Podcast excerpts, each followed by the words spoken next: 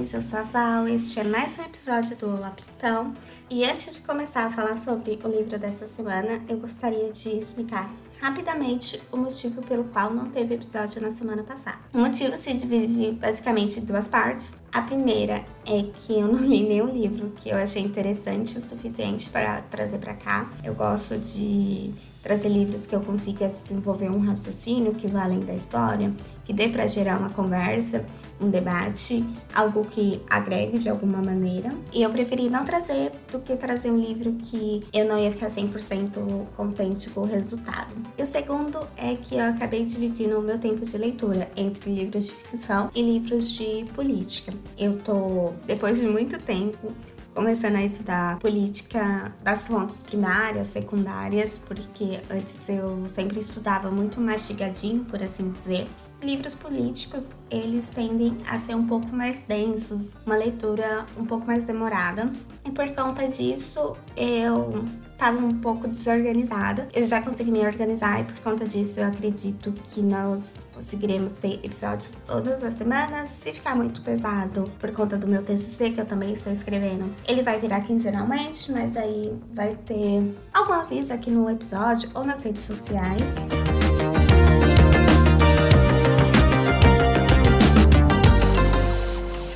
Hoje a gente vai falar sobre o livro É Assim Que Acaba, da Colin Hoover. Ele foi publicado no ano de 2018. A edição que eu li foi a primeira edição, que é da Galera Record. Ela tem 368 páginas, é dividido em 35 capítulos, sendo duas partes. A tradução é feita pela Patrícia Catão. A Colin, ela já tem outros livros publicados. Dela, eu só li o livro O Lado Feio do Amor. Eu não gostei muito desse livro, para falar a verdade, do Lado Feio do Amor. Mas muita gente tem É Assim Que Acaba como livro favorito dela. Pretendo ler outros livros dela. E eu gostei de É Assim Que Acaba. Durante a leitura, eu falei assim, tá, esse é outro livro que eu não vou conseguir levar pro Olá Plutão. Aí, na metade, eu falei, ok, acho que eu vou gravar um episódio com um emaranhado de leituras que eu fiz, que para falar sobre vários livros que não dá para desenvolver muito. Aí depois eu voltei e falei: "Ah, não dá, esse livro realmente eu não vou falar dele". Terminei, eu falei: eu preciso falar deste livro. Eu vou tentar ao máximo não dar spoiler nesse episódio. É preciso dizer que o livro e provavelmente o episódio podem ser gatilho para violência doméstica e estupro. Acredito que sejam os dois pontos principais de gatilho. É uma pena, mas isso não foi falado em nenhuma parte do livro. Eu sei que ele é de 2018, dois anos atrás, mas eu acho que é necessário, principalmente por abordar dois temas mais pesados. Tem um livro que eu vou falar na semana que vem, que é Por Lugares Incríveis. Já tem os avisos de gatilho logo no início, que eu acho muito legal, uma prática que deveria ser mais recorrente. E deixando aqui um leve aviso, talvez vocês escutem lá atrás um latido de cachorro, algum miado de gato. Eu tenho gatos e meus vizinhos têm cachorros, então não é algo que eu possa controlar. Deixa os bichinhos ser felizes. O livro, ele tem uma dinâmica que eu adoro, que é contar um pouco do passado e um pouco do presente e intercalando isso. Assim, a probabilidade de eu gostar de um livro que tenha essa estrutura é muito alta. Quando eu reparei nisso, eu já falei, olha que legal. O livro basicamente começa com a Lily, que é a nossa personagem principal. Ela tem 22 anos, se eu não estou enganada. Ela tá no parapeito de um prédio. De novo, eu fiquei me perguntando se nós teríamos uma personagem que sofreria com ideação suicida, mas não é o caso. Ela tava lá porque ela tava tentando desaparecer. O pai dela tinha acabado de morrer.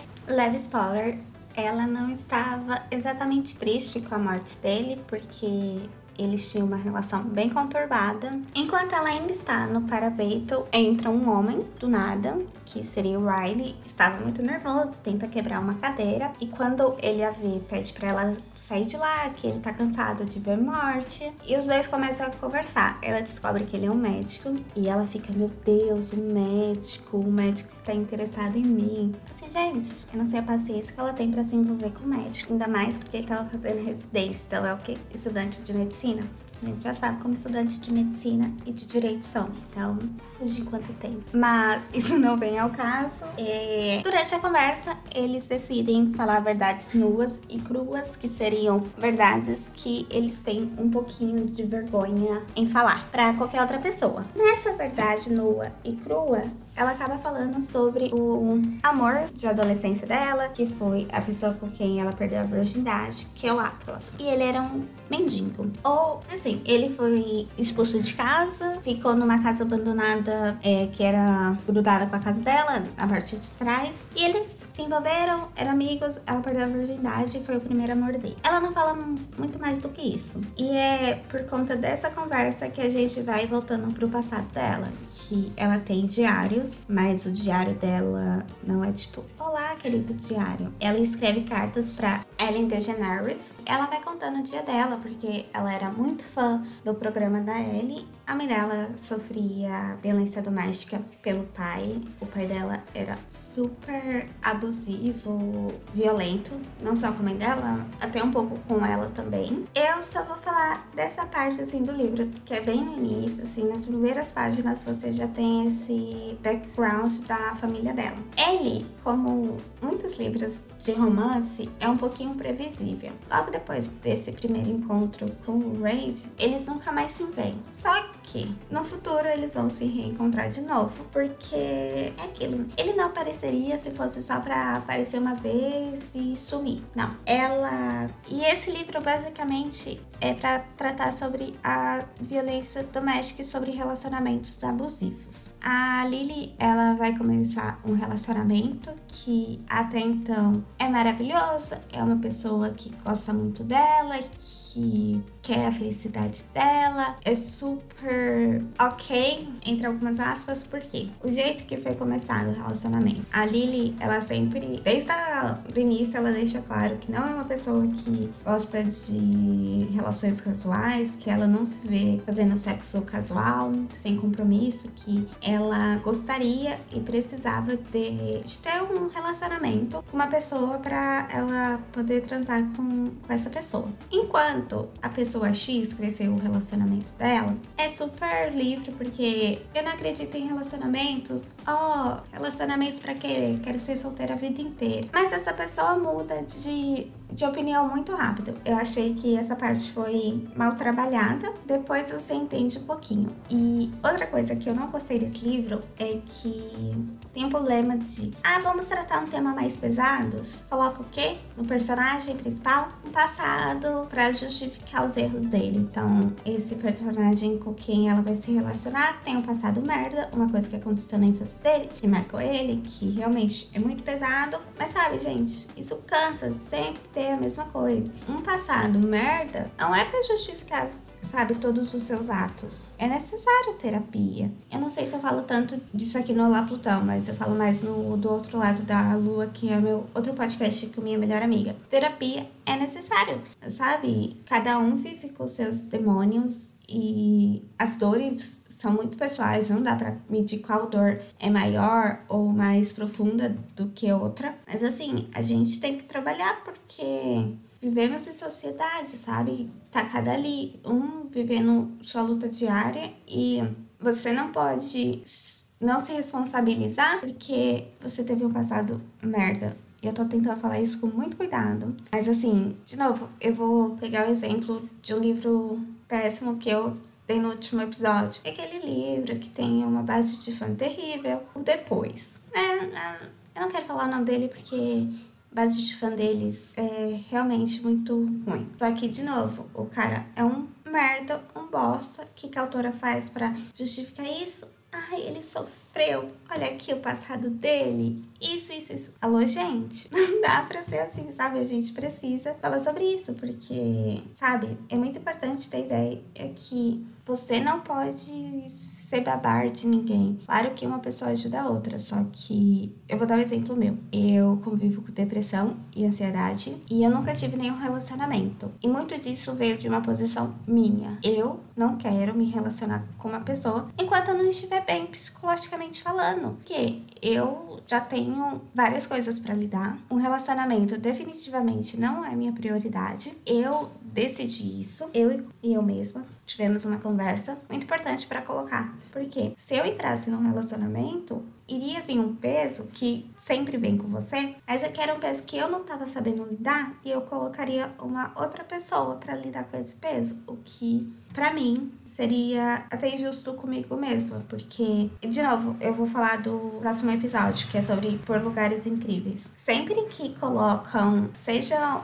uma doença psicológica ou um passado que foi complicado, eu tenho muito receio de como isso vai ser tratado, de como isso vai ser romantizado, porque a gente sabe que essas coisas acontecem. Não aconteceu nesse livro, é, felizmente, foi algo que é um pouquinho mais feliz com ele, mas ainda assim me incomoda isso do passado, sabe? Ela poderia tratar todo o enredo do livro sem isso do passado dele, porque não precisava, sabe assim? Dava para ser até mais real se não tivesse esse ponto do passado, porque essas coisas acontecem. A Lily ela vai sofrer e viver um relacionamento abusivo, como qualquer outro relacionamento. Começa no mar de rosas, tudo muito lindo, tudo muito romântico, as mil maravilhas, um mundo cor de rosa. Só que depois vai, sabe, a pessoa que vai ser abusiva vai começar a dar verdadeira cara e a Lily vai sofrer de violência doméstica, ela vai ser agredida e ela não entende, ela não compreende que está vivendo um relacionamento abusivo, porque ela tem muita raiva da mãe dela. Por muito tempo, eu acho que eu posso falar que ela chegou a odiar a mãe dela por conta da mãe dela nunca ter saído de casa, nunca ter terminado o relacionamento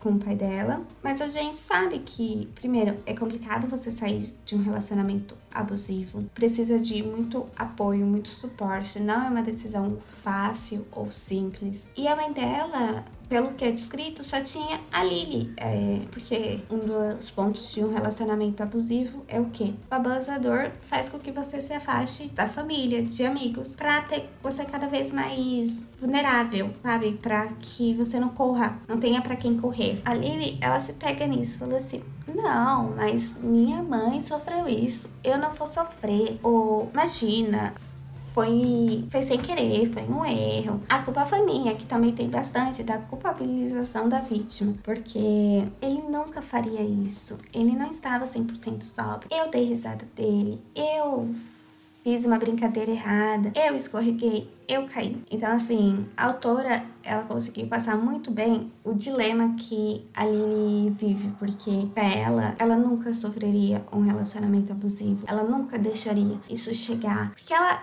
ela já viveu isso com os pais dela e ela não quer isso pra vida dela, só que, infelizmente, são coisas que a gente não tem como ter 100% de certeza que não vai acontecer, sabe? Porque relacionamentos abusivos, você é manipulada, você fazem com que você acredite em tudo que, que eles querem. Então, assim, tem uma manipulação psicológica muito grande. E a Lily sofre por isso. Ela tem noção do quanto é errado, mas ela não sabe como sair dali, porque ela não está sozinha, mas ela se sente sozinha. Assim, foi brilhante como a Colin ela consegue trabalhar esses dois pontos da Lily de falar assim, ok, estou, eu sei que isso não é normal, eu sei que isso não é certo, eu sei que eu não deveria estar me sujeitando a viver isso, mas o que eu faço? Como eu saio disso? Até que tem um momento X, que é o estopim, que ela realmente liga para alguém, pede ajuda, sai, ela tá muito machucada, não só fisicamente, mas principalmente psicologicamente, e ela pede ajuda para um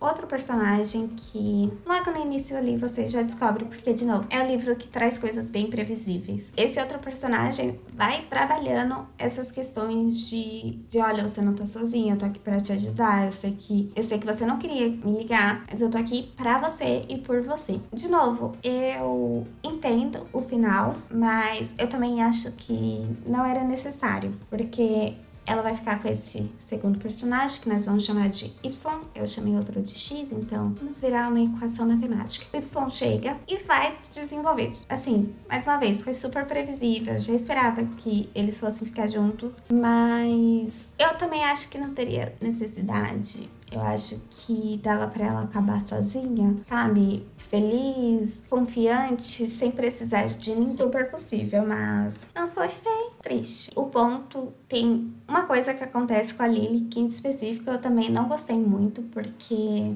foi colocado ali só para ser um drama maior, para ver se ia ter uma alteração, não, se ia ter uma mudança. Que, de novo, eu não acho que. Sabe, a gente tá falando de uma ficção, de algo que a autora literalmente pode escolher o que vai ou não acontecer. Esse ponto que intercala o X e o Y e a Lily é uma mudança eterna externa, vamos dizer assim, né? É, dos dois, é algo que eu fiquei, novo, não acho que tem necessidade. Eu acho que dava para trabalhar esses pontos de outras fórmulas, não precisava desse vínculo. Mas a autora colocou, não ficou de todo mal, mas também não me agradou. Eu sou chata.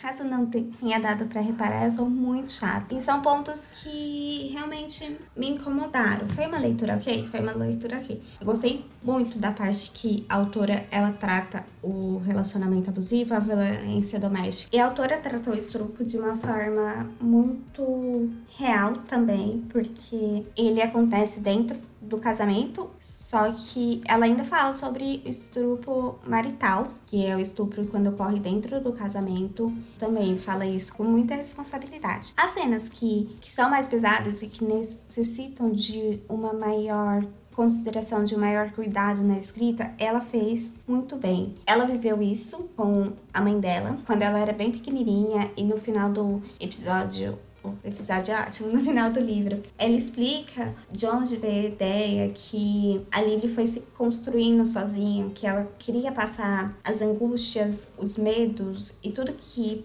provavelmente se passa na cabeça de uma mulher que esteja vivenciando algo parecido. E ela fez isso muito bem. Tirando esses pontos que eu falei que eu não acho que foram tão legais, muito menos necessários, beleza que eram pontos que para enlaçar a história, para ter um conteúdo, só que e facilmente eu penso em umas mil maneiras diferentes que dava para ter, vamos dizer que o mesmo sentido, vou colocar com o mesmo sentido. Ia casar toda a história da mesma forma. Apesar de tudo, eu gostei do livro, eu gostei do final da história, de como a pessoa busca ajuda porque ela realmente tem um problema com raiva. A Lily em pontos deixa bem claro que, olha, tudo bem, eu entendo do seu passado, mas não dá pra gente viver com você a cada vez que algo te irritar, você perder completamente a noção, agir como se nada iria parar, porque ele realmente tem, ele tem uma raiva que é muito forte, que ele não consegue controlar, que é algo que, sabe, é muito complicado, porque você não sabe quando a pessoa vai estourar. E de novo, ele tem uma cena em específico, que é a cena que é mais pesada, que ela é terrível de ler. Por isso que eu bato na taleca da necessidade de ter um aviso para conteúdo sensível, envolvendo relacionamento abusivo, estrupo, violência doméstica e violência contra a mulher, porque a escrita acaba sendo um pouco gráfica. E se você não estiver 100% bem psicologicamente, se você viveu algo do tipo, pode desencadear situações complicadas que são difíceis de levar adiante. No geral, eu vou me repetir de novo. É um bom livro, eu daria de 5 estrelas duas, duas e meia, talvez três, porque principalmente agora que eu tô falando, eu não faço um roteiro. Eu gosto de sentar para gravar e decidir o que eu vou falar na hora para não ficar tão uma coisa rígida. Antes de ter analisado tudo isso, eu teria dado quatro estrelas provavelmente, porque eu falei, caramba, tá. Mas agora que eu tô falando, eu tô analisando as, esses pontos, eu tô falando assim, hum, é, talvez. Talvez não fosse quatro estrelas, tá ali entre um, dois e três estrelas. Mas eu não gosto de separar assim meus livros porque eu sou muito indecisa, eu nunca sei qual estrela eu coloco. Mas é isso, é um livro que pode ser interessante para ler. É uma leitura rápida, ele te envolve porque você quer saber o que, que acontece. Levemente previsível, mas nada que estrague a leitura. Principalmente para quem gosta desse tipo de livro, você tá acostumado a ser coisas previsíveis. Só tem que ser lido com cuidado porque ele pode, ele tem partes pesadas que foram trabalhadas de uma forma bem feita. Ela teve esse cuidado de fazer uma pesquisa. Interações sobre o livro sejam essas. Provavelmente eu não tenho mais nada a acrescentar sobre o que achei do livro, sobre o que eu consegui retirar dele. Ele ele indicação pela Larissa, minha melhor amiga. Ela falou que achava que ele era parecido sobre Teto para Dois, se eu não estou enganada, mas definitivamente não tem nada a ver. ela ainda não tinha lido Teto para Dois, ela só ouviu o meu episódio que eu falei sobre ele. Eu irei procurar outros livros da Colin para ler. Talvez eles venham para cá. Provavelmente, se eu gostar da leitura, eu vou trazer também. E é isso.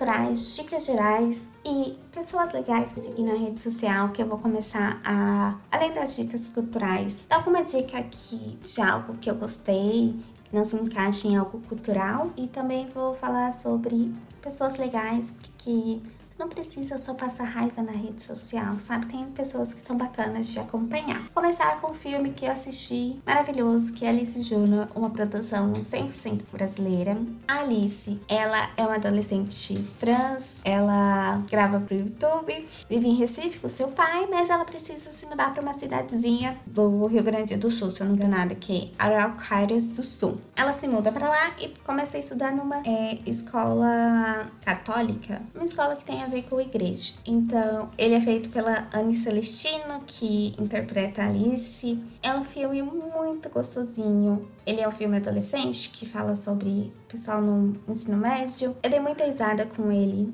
Assim, eu e minha irmã assistimos num final de semana e na outra semana ele já estava disponível na Netflix. Ele foi pro catálogo no dia 14. Toda vez que passa alguma coisa sobre Alice Júnior na minha tele, eu retuito, porque todo mundo tem que assistir. Eu vou panfletar esse filme mesmo. Uma coisa que eu adorei dele é que cada personagem tem uma cor. Você identifica o personagem só pela cor, é muito bonitinho. Você consegue rir, tem vários momentos de vergonha alheia que são maravilhosos. Os adolescentes são pessoas que passam muito vergonha. Então, assim, é incrível assistir o filme. Eu adorei. Sério, dá aquele quentinho no coração sabe? Eu adorei o final também, que eu tava esperando uma coisa e foi, tipo, duas vezes melhor. Então, assistam Alice Jr. Ele é muito, muito legal. Esse filme, a Alice é maravilhosa, uma linda. É a Anne. Então, assim, é aquele filme que dá um quentinho no coração. Ele é muito bom, ó. Tipo, ótima sessão da tarde, ótimo pra você assistir no dia que tá mais friozinho, comendo pipoca ou brigadeiro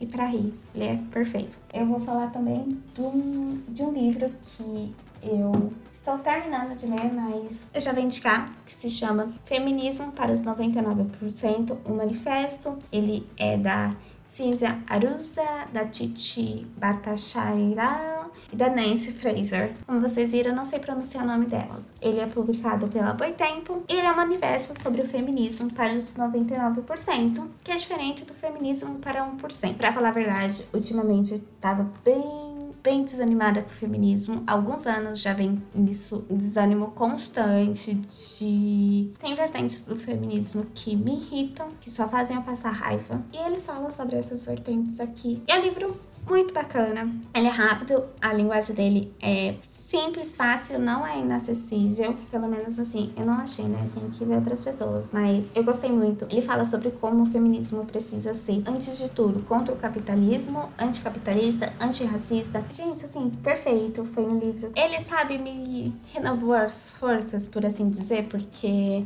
Fazia muito tempo que eu não ficava tão feliz lendo coisas sobre feminismo, porque, sério, ultimamente tava um pouquinho complicado, assim, tem, olha, tem vertentes que são muito ruins, mas esse daqui, o que ele se manifesta a fazer é muito legal, então leiam a Boitempo tá em promoção, 25 anos de Boitempo. Meu gato Tuf está participando também, participação especial desse coisinho maravilhoso. E Feminismo para os 99% é da editora Boitempo, que, sério, ele tá lindo, de verdade, assim. É um livro muito, muito bonito. A diagramação dele é incrível, a capa a arte da capa. Assim, as folhas dele, gente. Deixa eu falar uma coisa. É muito bonitinha. A letra é um roxo. Um roxo quase preto, mas é roxo. Ou eu tô muito ruim, que era pra eu ter trocado meu óculos no início do ano, mas veio a pandemia eu não consegui comprar meu óculos novo, então a grau provavelmente já aumentou, mas eu juro que é roxo.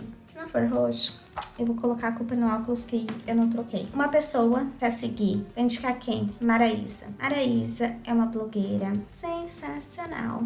Ela é muito engraçada, que é a Maraísa Fidelis. É o arroba Beleza Interior. BLZ Interior no Instagram. A Maraísa tem um canal no YouTube. Eu dou muita risada com ela. Ela é uma querida. Acho uma pessoa, sabe? E o jeito que ela fala é maravilhoso. E uma das melhores coisas que eu gosto da Maraísa é que ela legenda os stories, todos os stories, isso é ótimo. E ela não só legenda eles, como é do jeitinho que ela fala. Então, se você já lê ouvindo até a voz dela na mente. E assim, de verdade, ela é uma influencer que vale a pena, sabe? Que fala sobre pontos muito importantes, mas também tem a leveza, tem o jeito super alto astral dela. Então, assim, de indicação essa pessoa para vocês seguirem. É isso, pessoal. Muito obrigada se você ouviu até aqui. Um grande beijo. Te espero de novo semana que vem. Um episódio muito legal e com uma convidada muito especial para mim. Beijo, tchau.